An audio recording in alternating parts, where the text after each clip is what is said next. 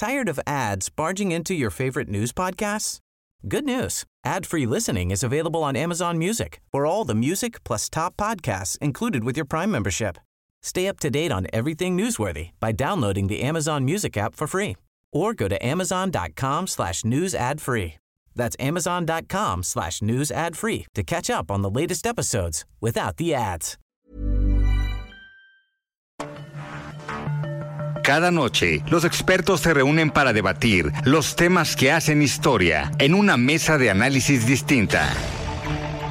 Aquí las entrevistas con los personajes y líderes de opinión, junto al análisis profundo de los temas trascendentes. Alfredo Ceja conduce un programa de Frente en Jalisco por el 100.3 de FM. Iniciamos.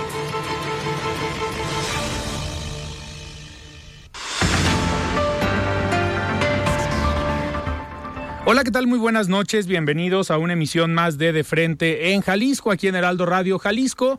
Hoy miércoles 21 de junio quiero agradecer como todos los días en los controles técnicos a Antonio Luna, en la producción y redacción de este espacio a Ricardo Gómez y recordarles nuestro número de WhatsApp para que se comuniquen con nosotros el 3330 1779 66. El día de hoy vamos a tener una mesa bastante bastante interesante. Nos acompañará aquí el secretario de Desarrollo Económico del Gobierno del Estado, Roberto Arechederra. También vamos a platicar con Luis Aguirre Lang, el ex expresidente de Index Nacional y actual vicecoordinador del Consejo de Cámaras Industriales de Jalisco. Y también platicaremos con Manuel Herrera, él es expresidente de Concamín y actual diputado federal de Movimiento Ciudadano. Con los tres vamos a estar platicando sobre todo este contexto que se presenta hoy en México y en Jalisco con el nearshoring. Vamos a escuchar también, como cada miércoles, el comentario de David Gómez Álvarez, analista político de todos los miércoles. Y les recordamos recordamos que nos pueden escuchar en nuestra página de internet heraldodemexico.com.mx, ahí buscar el apartado radio y encontrarán la emisora de Heraldo Radio Guadalajara. También nos pueden escuchar a través de iHeartRadio en el 100.3 de FM. Y les recordamos nuestras redes sociales para que se comuniquen por esta vía. En Twitter me encuentran como arroba Alfredo Ceja R y en Facebook me encuentran como Alfredo Ceja. Y también ya tenemos el podcast de De Frente en Jalisco, donde pueden escuchar esta y todas las entrevistas en cualquiera de las plataformas. La voz de los expertos.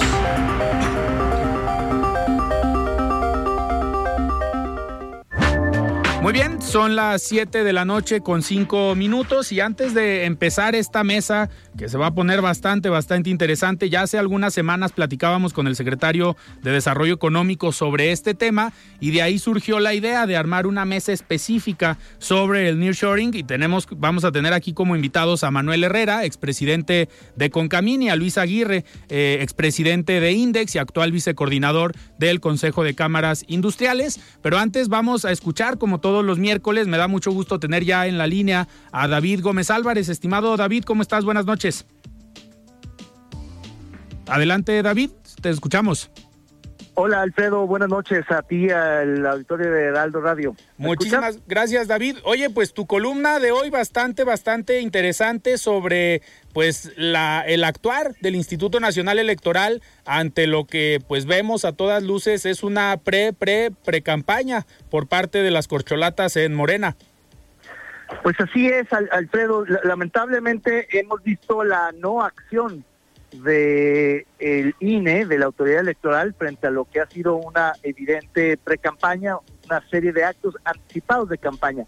Porque las pre-campañas sí están consideradas en, en, la legislación, en la constitución, y se supone que deberían de, de empezar a finales de noviembre.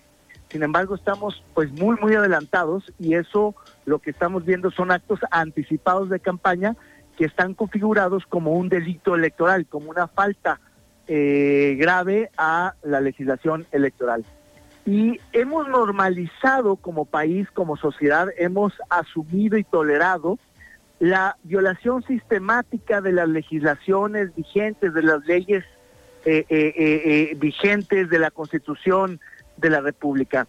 Porque lo que estamos viendo efectivamente no estaba contemplado en ninguna ley no se supone que no debería de valerse una campaña con un año de anticipación a la elección federal, a la elección constitucional, a la elección presidencial del 2024.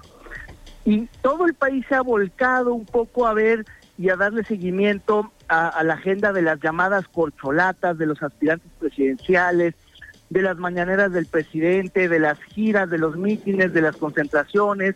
Todos hemos atestiguado las miles de bardas y espectaculares a todo lo largo y ancho del país, la publicidad en, en, paradas de camiones, en, el transporte público masivo, los volantes, las eh, calcomanías. Hemos atestiguado todo esto que es una campaña política que sin embargo no se le llama a las cosas por su nombre, porque eufemísticamente el oficialismo, el presidente, los aspirantes y el partido Morena hablan de una contienda para la coordinación de los comités de defensa de la cuarta transformación. Sea lo que sea esa cosa, que no sabemos qué es, que no está en los estatutos del partido, que no está, por supuesto, en las leyes vigentes de este país, pues es una campaña política, es una campaña disfrazada, es una contienda electoral. Y eso lo que está generando es una distorsión en las condiciones de la contienda. Está generando una inequidad en, en, las condiciones de la, de la competencia política de este país. Y eso es atentar contra los principios básicos de la democracia mexicana. No es que uno se oponga a que haya un proceso interno, sino lo que uno cuestiona es a que se haga al margen de la ley o contra la ley. Porque para eso hay tiempos oficiales, para eso existen las precampañas, para eso hay una serie de reglamentaciones. Y la parte que deja mucho que desear es la inacción del INE, es la omisión de la autoridad electoral, es este esta complacencia, esta casi complicidad de los consejeros electorales frente a el poder, que en lugar de levantar la voz, tratar de, de llamar al orden, tratar de, digamos, poner reglas más estrictas, dejan correr el balón. Haciendo una alegoría futbolera, Alfredo Editorio, lo que estamos viendo es una serie de faules, una serie de, de, faltas graves, una serie de penaltis, una serie de, jugadas en, fuera de lugar que el árbitro está dejando correr, que el árbitro no está sancionando, que el árbitro no se atreve a sacarles tarjeta.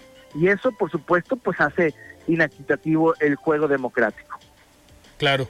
David, pues vamos a seguir muy atentos sobre todo esto y a ver qué resuelve o a ver qué puede hacer más bien el INE, qué puede resolver en su momento a lo mejor el Tribunal Electoral, porque pues al final van a llevar seis meses de ventaja las cuatro corcholatas, así denominadas por el presidente, sobre quien decida ser candidato tanto de la Alianza como de Movimiento Ciudadano.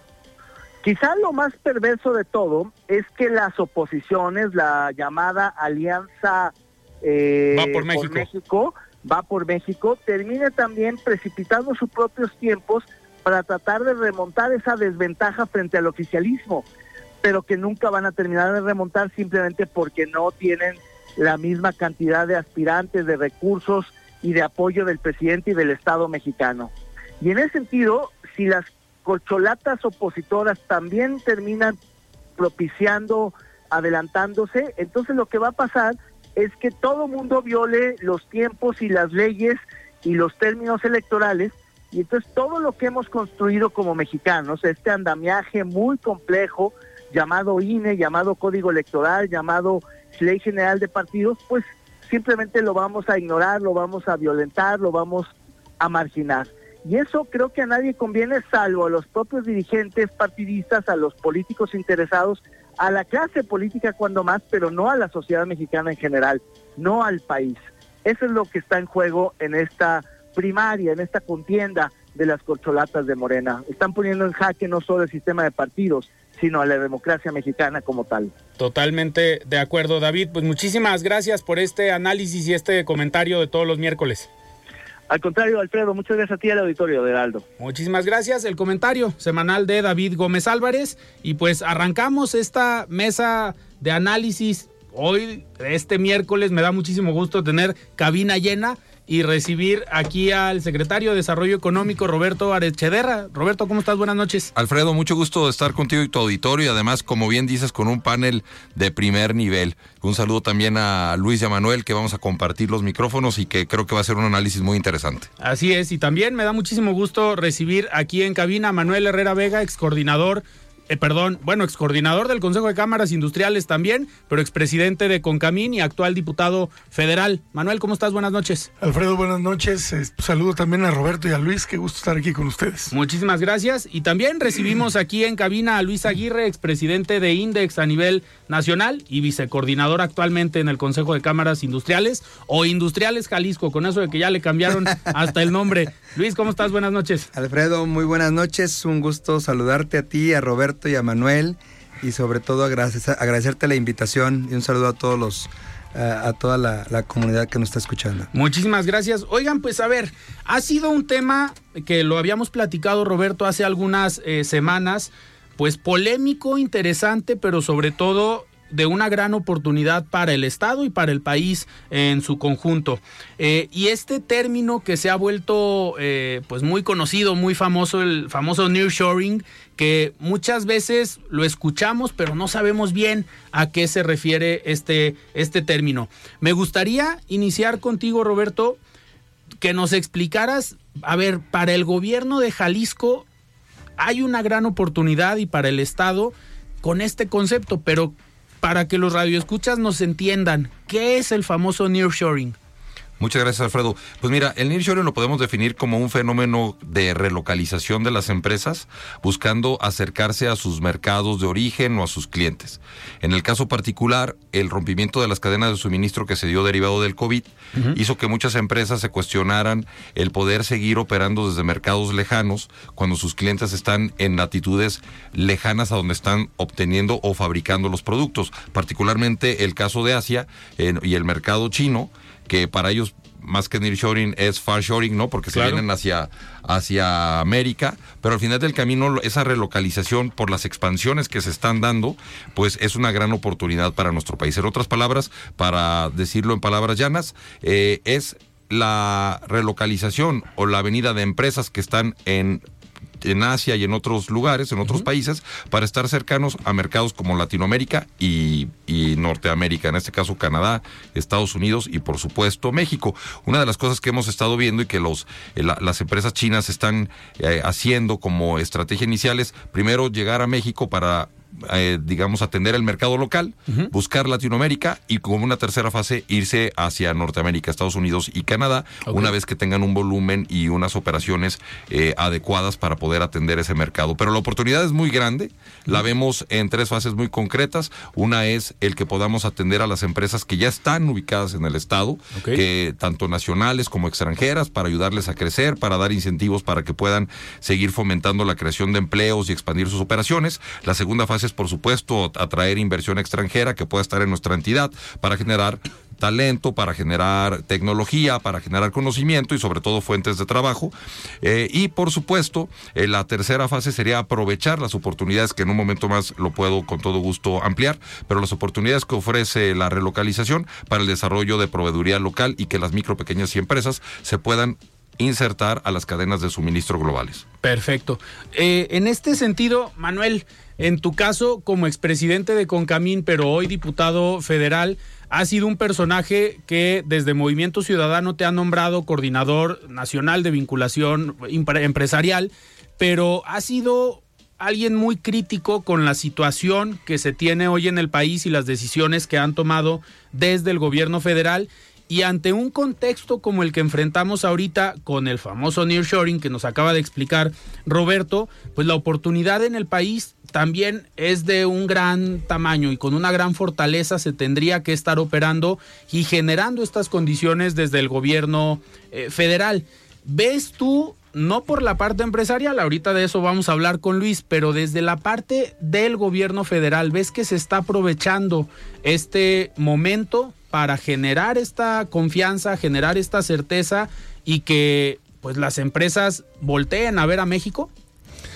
Eh, mira, yo creo que en términos de política pública, el gobierno federal eh, efectivamente ha dejado mucho que desear.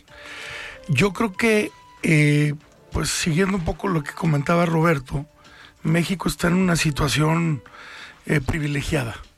Por, por azares del destino nos tocó estar en una ubicación geográfica que yo siempre lo digo, si hubiéramos contratado a los mejores expertos a lo largo de la historia para que generaran un escenario para México como este, no lo hubiéramos conseguido. O sea, es una cosa que depende de muchísimos factores, eh, desde la renegociación del Tratado de Libre Comercio que desencadenó el TEMEC, hasta la guerra comercial entre Estados Unidos con China, la invasión de Rusia a Ucrania, que tuvo un efecto en los energéticos, el incremento en los costos logísticos, eh, ya lo comentaba también Roberto, lo que sucedió después del COVID, el cierre de muchas eh, naciones a su comercio internacional, eh, la ruptura de las cadenas de suministro, sin duda ponen a México en una situación excepcional. Y dentro de México, Jalisco, pues sin duda juega una parte, creo que importantísima. Eh, y, es importante separar, porque Jalisco, Nuevo León, Querétaro, ha habido muchos países que realmente tienen una política económica muy acertada y que están aprovechando el nearshoring. A nivel federal, las políticas públicas han dejado mucho que desear. Eh, y sin duda tenemos que poner pues el dedo en la llaga y tenemos que discutir sobre lo, que tenemos que hacer como país, eh, sobre todo hacia adelante. Yo diría, en vez de irnos para atrás a ver qué es lo que se ha hecho bien o se ha hecho mal, estamos en un momento en el que las inversiones ya están llegando y van a continuar llegando. El día 21 de septiembre aprovecho este, para invitar a Roberto y a Luis. Vamos a tener un foro en la Cámara de Diputados, justamente para discutir eh, cómo vamos a aprovechar como país la relocalización y qué le toca hacer a cada quien. ¿Qué le toca hacer a los gobiernos estatales y locales? ¿Qué le toca hacer a los empresarios, a los emprendedores? Eh, y por supuesto, ¿qué le toca hacer al gobierno federal? Eh, a los legisladores, a los gobiernos municipales, al Poder Judicial y a todos los que, a la academia, porque es un tema muy importante que debemos de aprovechar. Eh, yo creo que si cada uno de nosotros hacemos la parte que nos corresponde, podremos aprovechar de manera muy importante esto. Y hay dos temas importantísimos que resaltan en la discusión de lo que necesitamos discutir para la relocalización. El tema energético y el tema del agua. Y en el tema energético podemos ver de qué tamaño es la amenaza de un gobierno que no tiene la sensibilidad de lo que está sucediendo en el mundo cuando mandan a discutir una reforma como era la reforma energética, que logramos que se rechazara, pero es solamente un ejemplo. Imagínate que ese proyecto de reforma se hubiera aprobado, pues hoy la incertidumbre energética en el país no nos permitiría aprovechar eh, la relocalización como hoy lo podemos hacer. Ese fue solamente un ejemplo, ¿no? Claro, ahí ahorita vamos, después del corte vamos a platicar sobre precisamente lo que se está anunciando hoy en materia eléctrica, sobre que a lo mejor empezamos en unos meses con cortes, el suministro eléctrico está corriendo riesgo, vamos a hablar en unos momentos más. Pero Luis, a ver, desde la parte empresarial, ahorita que hablaban los dos, Manuel y Roberto, de las cadenas de suministro, tú has sido un personaje que en Jalisco y a nivel nacional, desde los organismos empresariales, has fomentado y has luchado por el llamado contenido nacional. Y pues también es una gran oportunidad en este momento porque no es solamente que lleguen estas empresas grandes por esta geolocalización y por esta, por esta oportunidad, pero también es aprovechar para que estas micro, pequeñas y medianas empresas nacionales puedan convertirse en o entrar en esta cadena de suministro.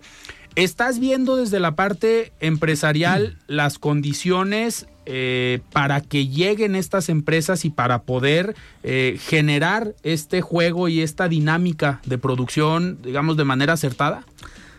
Gracias, Alfredo. Mira, a mí me gustaría contextualizar un poco más lo que acaban de comentar aquí Roberto y Manuel, porque este tema, este fenómeno, como bien lo ha señalado Roberto, es un fenómeno que ha sido provocado, ¿sí? Gracias a la renegociación del TEMEC o el Telecán en el 2018.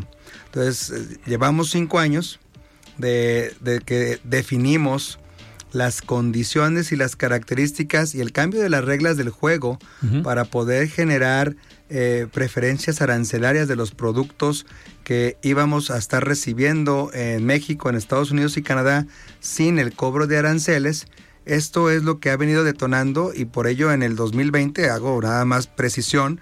eh, de los más de 600 proyectos de inversión anunciados por Estados Unidos y China, de un total de 75 mil millones de dólares para Brasil, México, Argentina, Chile y Perú, México se quedó con 50 mil millones de dólares. ¿sí? China ya ha adquirido eh, en estos cinco años, después de la renegociación del TEMEC, más de 4, millones 224 mil pies cuadrados de naves industrializadas para relocalizarse en México. Ok. Y en el 2024 ya está anunciada por firmas de Estados Unidos que se invertirán 40 mil millones de dólares en México. 10 mil de esos millones, de esos 10 mil millones de dólares se invertirán en el sector energético. Entonces, llevamos cinco años de, estas, de este cambio de reglas, de esta provocación de condiciones eh, para esta relocalización de inversiones. Y como tú bien señalas, yo todavía veo que eh, vamos pues muy atrasados en los compromisos de infraestructura energética, de agua, como bien señala Manuel, pero también veo a un sector empresarial mexicano este, no echado para adelante Ok. y me da coraje que sean otros países, otros empresarios los que ya empezaron en estos, eh, aquí China, son 4 millones 224 mil pies cuadrados de naves industriales rentadas adquiridas en México en esos últimos cinco años.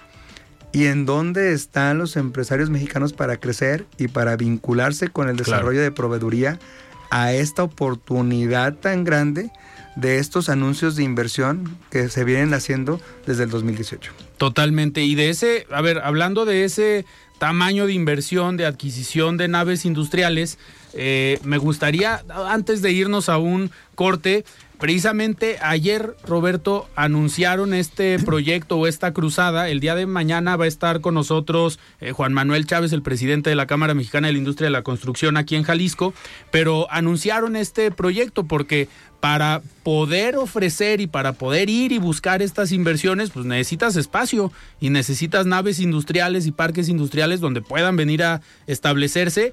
Pues ustedes están viendo la oportunidad y a lo mejor no quiero decir que se están adelantando porque la oportunidad ya está, pero están viendo esa necesidad que se va a dar o ya se está dando.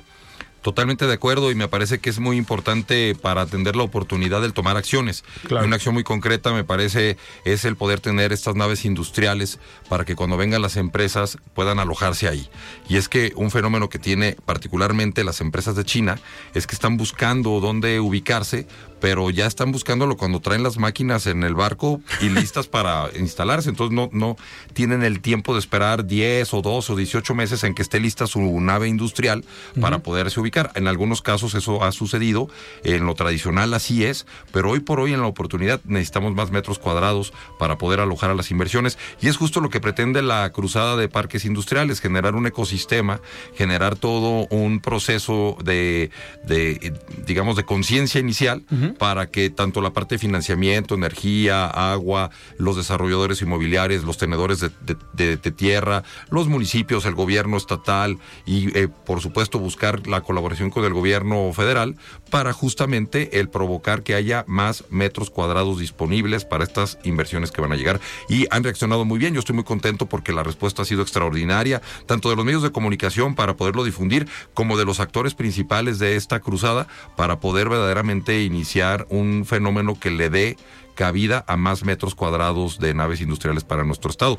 Aunque hemos ido bien, por ejemplo, tan solo en el Salto se han duplicado en los últimos años Claro. las naves industriales. Tenemos prácticamente 6 millones de metros cuadrados en el estado de, de- de naves industriales, pero necesitamos más porque derivado de las inversiones que han llegado, pues se han ido ocupando de una manera muy rápida. Entonces necesitamos ir un poquito más eh, rápido que, que la demanda para poder dar alojamiento a las empresas que vengan. Perfecto, pues vamos a seguir también muy atentos de esta cruzada para ver cómo va, cómo va caminando. Nosotros tenemos que ir a un corte, pero estamos platicando con Roberto Arechederra, secretario de Desarrollo Económico en el gobierno del estado, con Luis Aguirre Lang, expresidente de Index Nacional, y con Manuel Herrera, expresidente de Concamín y diputado federal. Nosotros vamos a un corte y regresamos. Siga con Alfredo Ceja y su análisis de frente en Jalisco por el Heraldo Radio 100.3. Mesa de análisis de frente en Jalisco con Alfredo Ceja. Continuamos. Muy bien, estamos de regreso aquí en De Frente en Jalisco. Son las 7 de la noche con 29 minutos. Eh, estamos platicando con Luis Aguirre Lán, con Manuel Herrera y con Roberto Arechederra. Manuel, ahorita comentabas tú en el primer corte y también Roberto sobre esta, pues, eh, decisión en su momento de la reforma energética que pues no se aprobó, la reforma eléctrica, pero precisamente hoy, en estos últimos días, el SENACE ha estado haciendo comunicados sobre el tema eléctrico y sobre el suministro eléctrico, que hay ahí un tema eh, delicado, pero tú has hecho un puntual eh, seguimiento y comentarios sobre los proyectos de generación de energía sustentable que en nuestro país pareciera que se trae otra dinámica y con una confianza ciega, tal vez, en la Comisión Federal de Electricidad. ¿Sí se corre un riesgo hoy en México para el sector empresarial con el tema eléctrico y por la falta, a lo mejor? ¿Tired of ads barging into your favorite news podcasts? Good news. Ad-free listening is available on Amazon Music for all the music plus top podcasts included with your Prime membership. Stay up to date on everything newsworthy by downloading the Amazon Music app for free or go to amazon.com slash news ad free. That's amazon.com slash news ad free to catch up on the latest episodes without the ads. En su momento de suministro por parte de CFE. Eh, bueno, nosotros tenemos como país que asegurar que se siga desarrollando el mercado eléctrico justamente para gar garantizar el abasto del suministro de energía eléctrica eh, para todos los mexicanos, pero además pensando en la proyección de crecimiento eh, del sector industrial. Y hoy, justamente lo que estamos hablando con, con, el tema de la relocalización, pues es esta posibilidad eh, pues muy alta, yo te diría prácticamente podría asegurarte que vamos a crecer en términos de capacidad instalada industrial en nuestro país de manera muy importante por esas inversiones que seguirán llegando a México.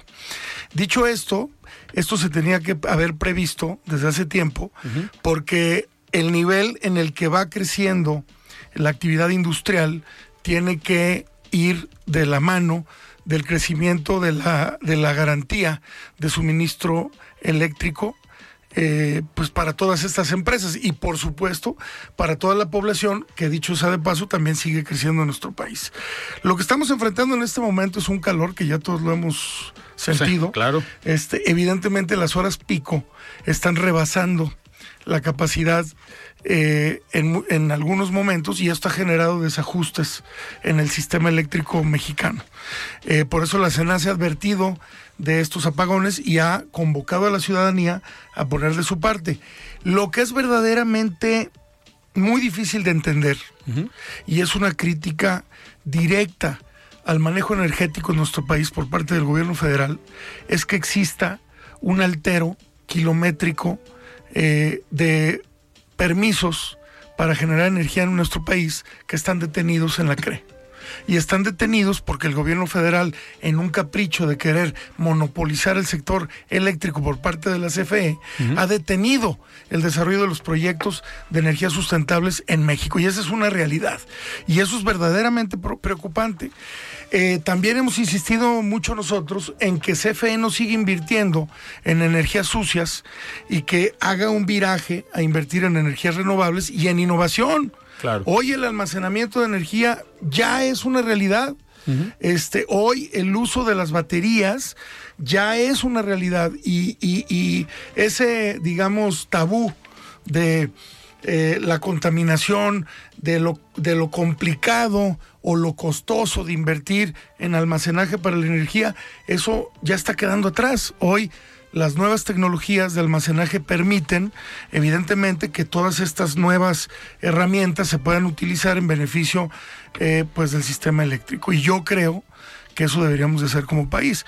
Justamente es lo que nosotros tratamos de evitar al oponernos a esa reforma eléctrica que no contribuye a eso, pero además, eh, pues señalar que de facto se ha venido aplicando parte de esta reforma porque se han detenido todos estos proyectos que hoy podrían garantizar ese suministro y con lo que se podría haber llegado acuerdos, incluso te decía yo, implementando el almacenaje para evitar eh, esos picos tan abruptos que hoy ponen, pues, en un desbalance al sistema eléctrico en México. Entonces, nosotros no vamos a dejar ahí de insistir eh, en ese tema, eh, pero yo te diría, en el corto plazo, en el mediano plazo, tampoco ser, ser alarmistas. No estamos en un riesgo, digamos, como pasó en su momento en Venezuela. Donde podemos pensar, oye, nos vamos a quedar sin luz y ya no van a poder llegar las empresas. No, pero sí hacer un llamado eh, claro a la autoridad a seguir desarrollando de manera rápida el sector eléctrico y a garantizar el abasto. Claro. Luis, en el caso, eh, en tu caso, digo, has, has estado muy cercano a estas empresas transnacionales que cuando llegan al país, pues obviamente lo que buscan es eso. Está, por un lado, la certeza jurídica, pero por otro lado, la certeza que van a tener energía eléctrica.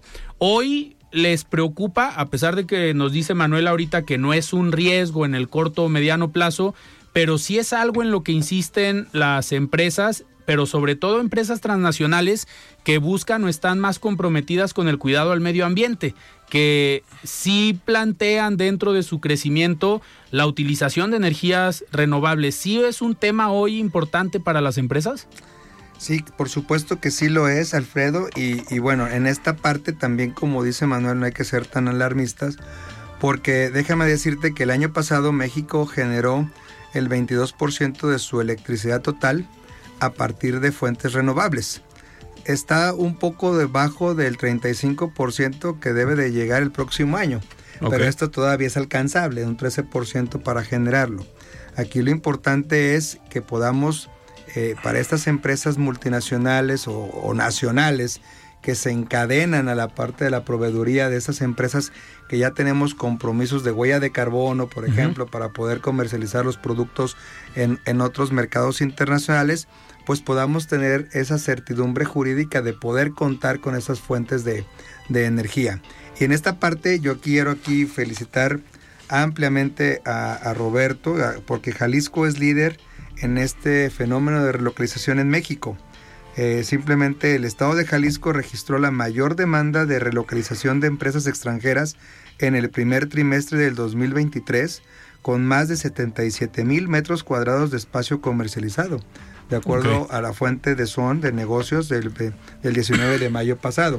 Y eso precisamente habla pues de la confianza que hay en el estado de Jalisco, del buen trabajo y la buena chamba que está haciendo la gente de la Secretaría de Desarrollo Económico en la parte de la atracción de inversión, el acompañamiento y que hay garantías y condiciones para poder generar el suministro eléctrico, el suministro también de agua o las condiciones necesarias para poder hacer esta, este aterrizaje de estas inversiones con tanto éxito en este, en este primer trimestre del año. Totalmente. Eh, Roberto, a ver, hablando de este reconocimiento que le hacen al trabajo que estás desempeñando y todo el, toda la coordinación del gabinete económico, eh, pues decía Manuel ahorita que Jalisco se puede coser aparte, pero necesitan también apoyo del gobierno federal, necesitan ir en conjunto, necesitan, hay cosas que salen de la esfera del gobierno del Estado. ¿Cómo, ¿Cómo ven ustedes desde el gobierno del Estado? ¿Creen que ha hecho falta este empuje de parte del gobierno federal ante lo que ha comentado Manuel de frenar estos proyectos de generación de energías renovables? Pero en general, ¿creen que hace falta una mayor coordinación aunque no queda por ustedes, digo, por parte del gobierno federal?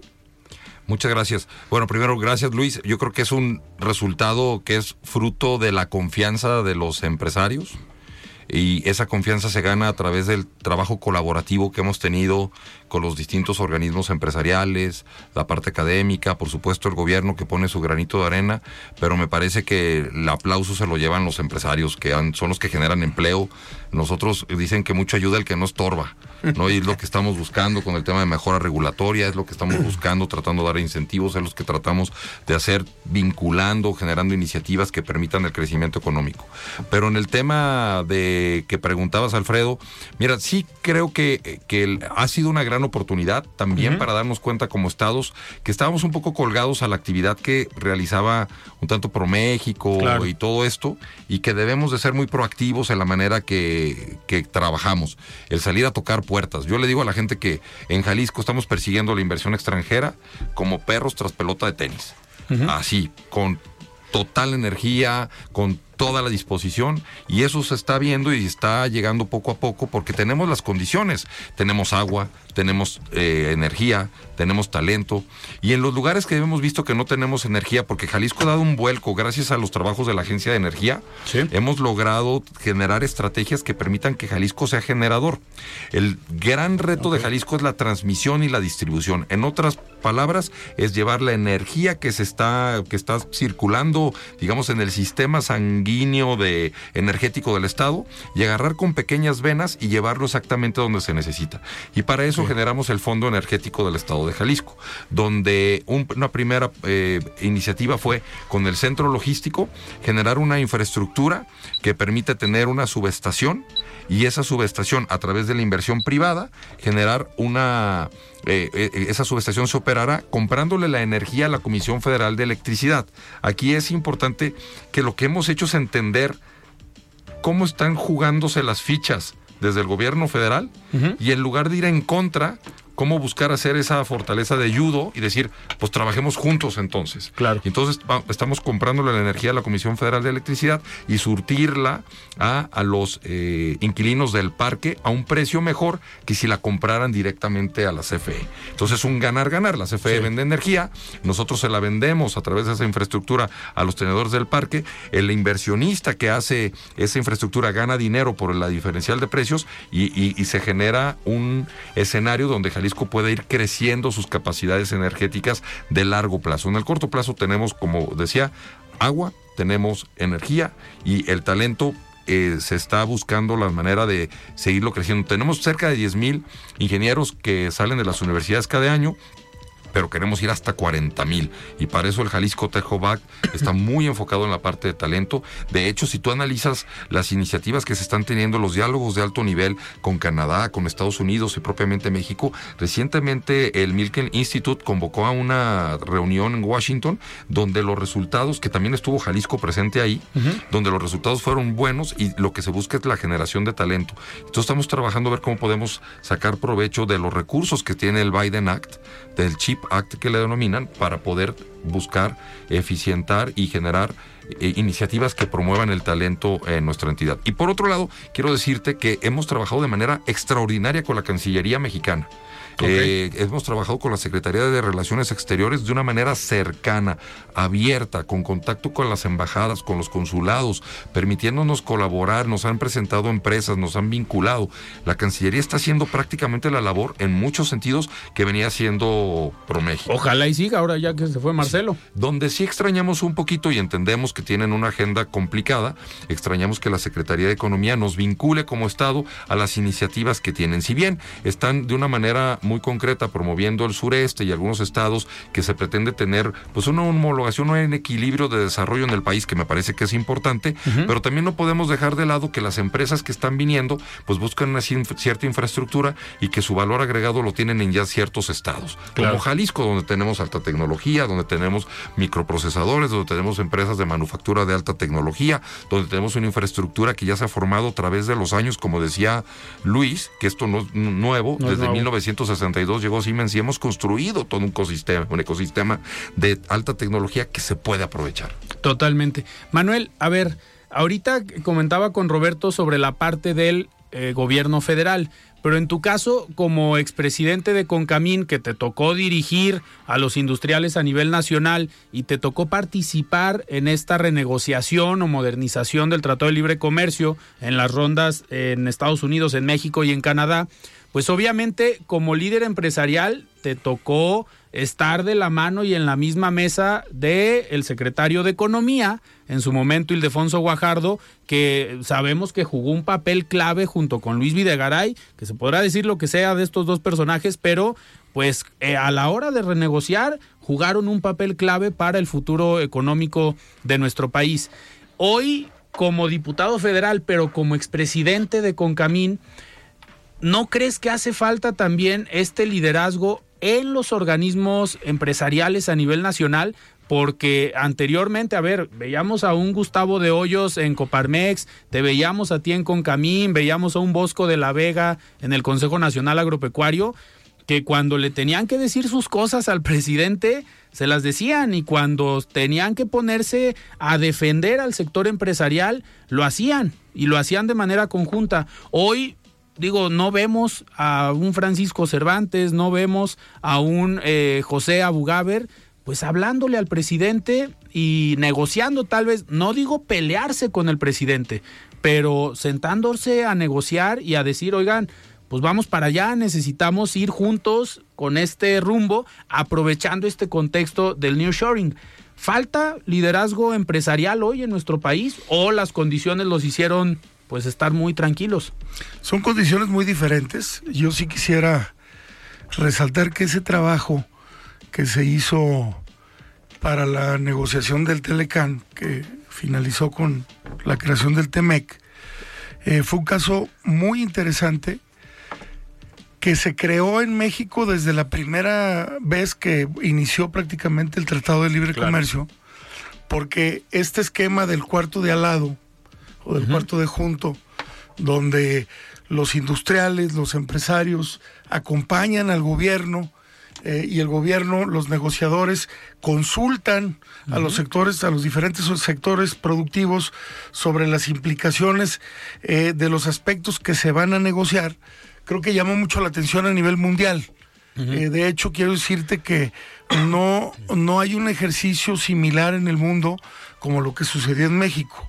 Desde la primera vez de la negociación del tratado, yo creo que fue algo verdaderamente muy interesante y creo que el resultado fue muy bueno. Eh, eso mismo ha sucedido en otros ámbitos de, de la vida económica de nuestro país, como la atracción de inversiones, en fin, muchas cosas.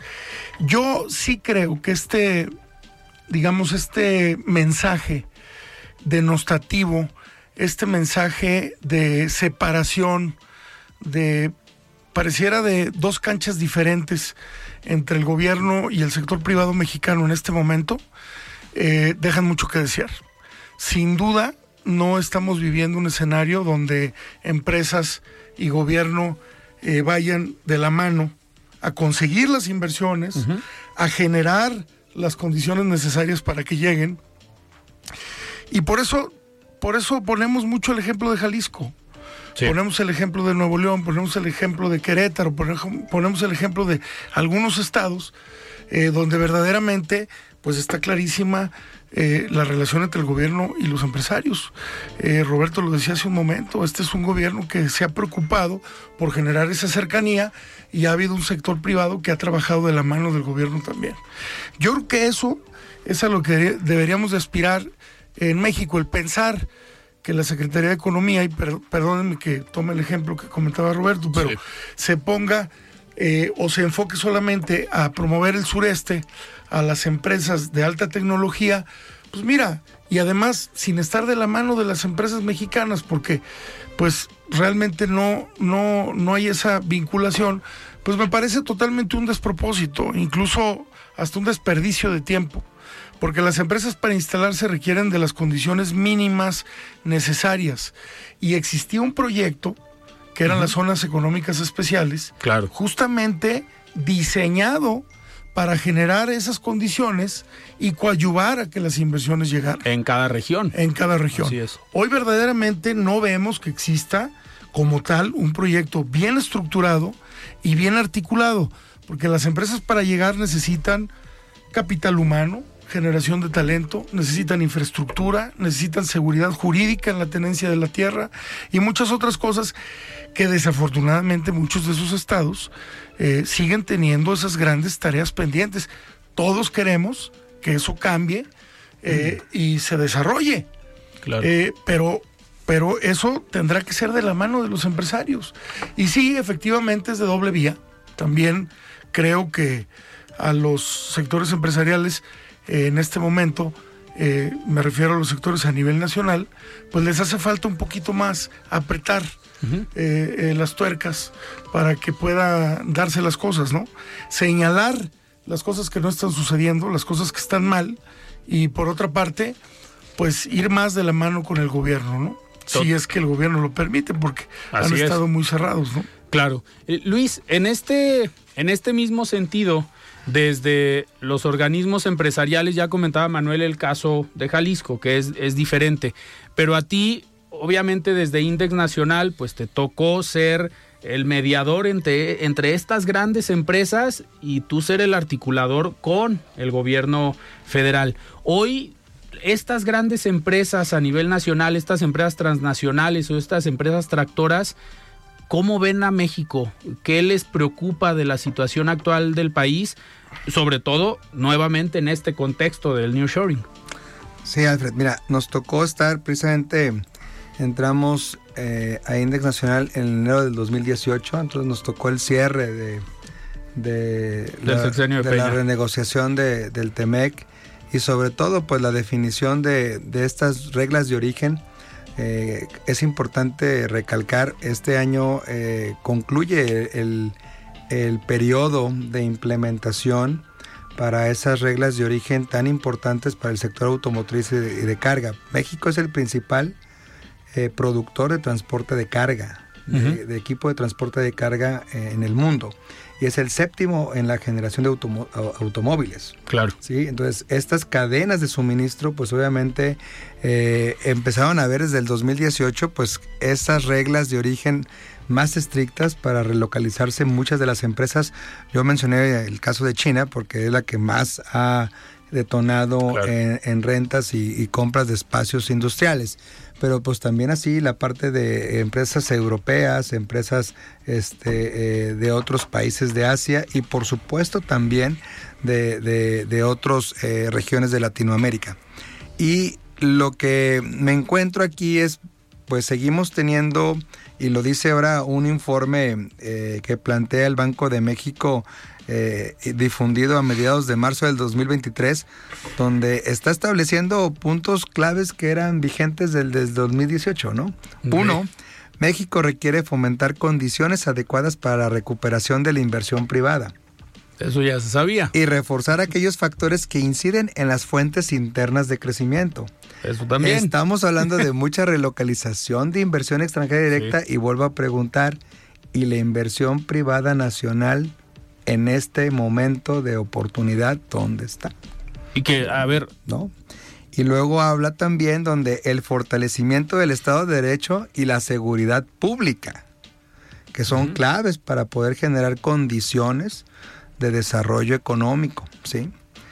Avanzar también en el desarrollo de mercados financieros regionales que pueda mejorar condiciones de acceso a las empresas al crédito para facilitar el financiamiento de proyectos rentables y sobre todo poder apoyar el desarrollo de proveeduría nacional de 100% de inversión mexicana con empresarios nacionales y la construcción de proyectos de infraestructura, no solamente para la conectividad regional con estos mercados de Norteamérica, sino que también, eh, que eh, de hecho, eh, by the way, se estima un crecimiento del 20% del transporte de carga para este año y luego lo juntas con los datos de inseguridad pública, ¿no? En la parte de transporte de carga.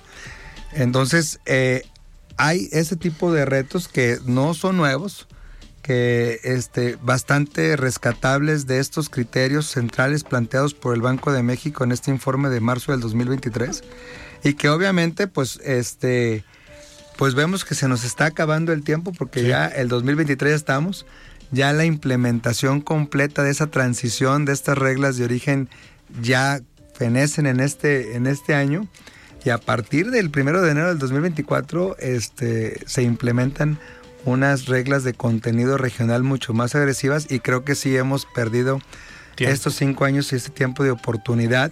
Aquí hay esfuerzos súper rescatables y, dignos de presumir a nivel nacional con el Jalisco Tejopac, por ejemplo. Pero imagínate que pudiéramos tener esto replicado en otros estados y con un apoyo, por ejemplo, de un CONACID, cuando apoyaba un CONACID para el tema de desarrollo de investigación, desarrollo, ciencia y tecnología, talento de alto nivel para poder estar generando nuevas patentes de desarrollo de, de, tecnología 100% nacional o poder tener una Secretaría de Economía con mayores programas de apoyo. Eh, que no critico el tema del Istmo, ¿eh? es una muy buena oportunidad y claro que sí, está, también. también se vale de diversificar y desarrollar regiones pero donde ya hay un ecosistema, como bien señalaba Roberto, aquí en Jalisco o en varios estados del centro del país o del norte del país, pues también tiene que haber otro tipo de planes de proyectos de incentivos que refuercen a las posibilidades de los gobiernos estatales y municipales precisamente para el desarrollo del talento y no dejar pasar más tiempo y atrapar esas oportunidades. Totalmente. Oigan, pues se nos fue el tiempo. Ahorita, ahorita que comentabas lo del Estado de Derecho, tú Manuel lo escribiste hace un par de semanas en una columna se presentó el índice de Estado de Derecho eh, a nivel global del World Justice Project y México está en el lugar 114, si no me equivoco, de 140 países. Entonces, de ese tamaño es el reto. Roberto, te agradezco muchísimo haber estado hoy en De Frente en Jalisco. Un gusto, un honor haber estado aquí en esta mesa tan interesante. Muchas gracias y un saludo al auditorio. Muchísimas gracias, Manuel Herrera. Muchísimas gracias. Alfredo, muchísimas gracias. Muchas gracias, Luis. Roberto, gracias. Luis Aguirre, muchísimas gracias. Un placer, Alfred, y muchas gracias. Y saludo otra vez con mucho afecto y qué honor estar aquí con Roberto y con Manuel. Y estaremos, a ver, los vamos a estar invitando porque este tema yo creo que apenas empieza y nos falta un ratito por seguir analizando lo que pase tanto en desarrollo económico, pero sobre todo en este contexto y las decisiones que estén tomando tanto en el gobierno del estado, pero también poder hablar de lo que se hace y lo que se deja de hacer a nivel federal. Muchísimas gracias a los tres y seguimos en contacto para seguir analizando estos temas. Pues nosotros nos despedimos y nos escuchamos el día de mañana. Mañana nos acompaña Juan Manuel Chávez, el presidente de la Cámara Mexicana de la Industria de la Construcción aquí en Jalisco, precisamente para hablar sobre este proyecto o esta cruzada de los parques industriales en el estado. Muchísimas gracias. Yo soy Alfredo Ceja. Muy buenas noches. Alfredo Ceja los espera de lunes a viernes para que junto con los expertos y líderes de opinión analicen la noticia y a sus protagonistas. Esto fue De Frente en Jalisco, otra exclusiva de El Heraldo Radio. Tired of ads barging into your favorite news podcasts? Good news. Ad-free listening is available on Amazon Music. For all the music plus top podcasts included with your Prime membership. Stay up to date on everything newsworthy by downloading the Amazon Music app for free or go to amazon.com slash news ad free. That's amazon.com slash news ad free to catch up on the latest episodes without the ads.